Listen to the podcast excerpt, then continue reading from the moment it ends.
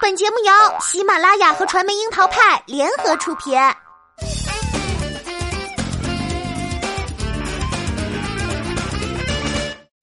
樱桃砍八卦，八卦也要正能量。Hello，大家好，我是小樱桃调儿。多年来，吴尊的标签除开帅，大约就是脾气好了。但是脾气好的男生似乎总会背上优柔寡断的锅。上周末在优酷上线的《这就是铁甲》里，吴尊用实际行动演示了什么叫天秤做事选择困难症，被撒贝宁套路，被选手吐槽成白来哥。一边是运气爆棚的爽妹子，一边是套路连连、幸灾乐祸的撒贝宁，吴尊还是乐呵呵的。脾气好这件事儿，有时候真的是砒霜和蜜糖的 A B 面。上周末的吴尊过的是 real 扎心，满心欢喜的担任这就是铁甲的战队经理人。不料第一个环节就来个扎心的节奏，盲选铁甲。面对四十八只顶级铁甲，吴尊身体是积极的，脸却是茫然的。第一轮下来，竟然只选中了一台，而好不容易选出的这台，却被撒贝宁吐槽称粉红的回忆。其实也是很好理解了，作为公认的好老公、好爸爸，人设之外的个性本身就必须会有谨慎克制的一面。只是没有想到，吴尊第一轮就表现得如此明显。但是钢铁直男们的自尊心是很强的，于是第二轮的盲选环节，吴尊几乎是用跑的模式启动选择状态。但是本性难移啊，跑完全场一圈下来，基本上还是上一轮的状态，只不过速度调为了快进乘三而已。这一环节虽然选完，但吴尊仍是一脸蒙圈的样子。此时在他身上最明显的表现是好脾气加谨慎等于慢热。到了第三轮的更换铁甲环节，所有铁甲机械师们都会上场，经理人可以借此了解铁甲的性能，然后考虑是否更换铁甲。吴尊迫不及待的想知道自己究竟选了个怎样的铁甲，但是一连问了三个，得到的答案都是他选了个少女心满满、战斗力一般般的，连他自己都忍不住苦笑了起来。现场的铁甲机械师们忍不住调侃吴尊是背时哥，这就很扎心了。这位大哥点儿背就算了，还因为他的犹豫不决而错过了一位高手。面对侠客这辆铁甲，真的是徘徊了很久。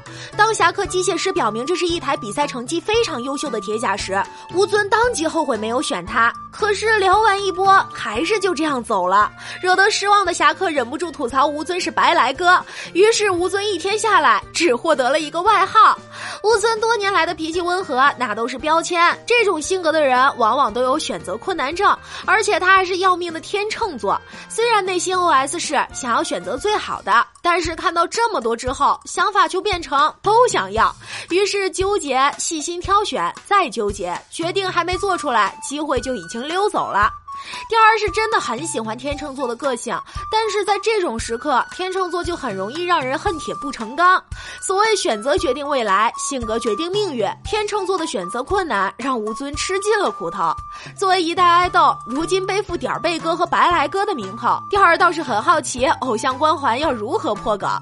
带孩子游泳、打篮球、去游乐园、度假，吴尊的社交平台简直是一部养儿大全。有多少人都在嫉妒人家的老公又帅又会带娃？吴尊对于一双儿女，那真的是眼睛里满满的都是爱。他曾经说过，自己最骄傲的角色不是什么富豪之子，也不是演员，甚至不是老板，而是丈夫和爸爸。如果说娱乐圈哪来真佛系，吴尊算是一枚了。可以说，无论是好爸爸还是好丈夫，吴尊在这些身份上并没有严重的选择困难症，能爱着妻子十八年，能一如既往视儿女才是生活重心。但是对于爱好，他的好脾气里就有了纠结的问题。毕竟谁还不希望成为游戏场里最让人畏惧的那一位？关于纠结，吴尊也是有过深思熟虑的。他本意是想凭借自己当初的经验来选，因为太想拥有一支强大的队伍，所以整个盲选过程都十分小心。但是，即便真的点儿背，他好男人有担当的另一面又闪闪发光。他认为，既然选了，就要相信团队能有新的奇迹。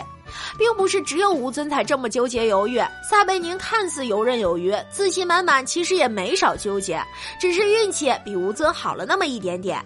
从下期预告片来看，撒贝宁在战队里似乎有了新身份，而张一山战队的队员毛宇顿则直接表示担心这支战队的能力不够理想。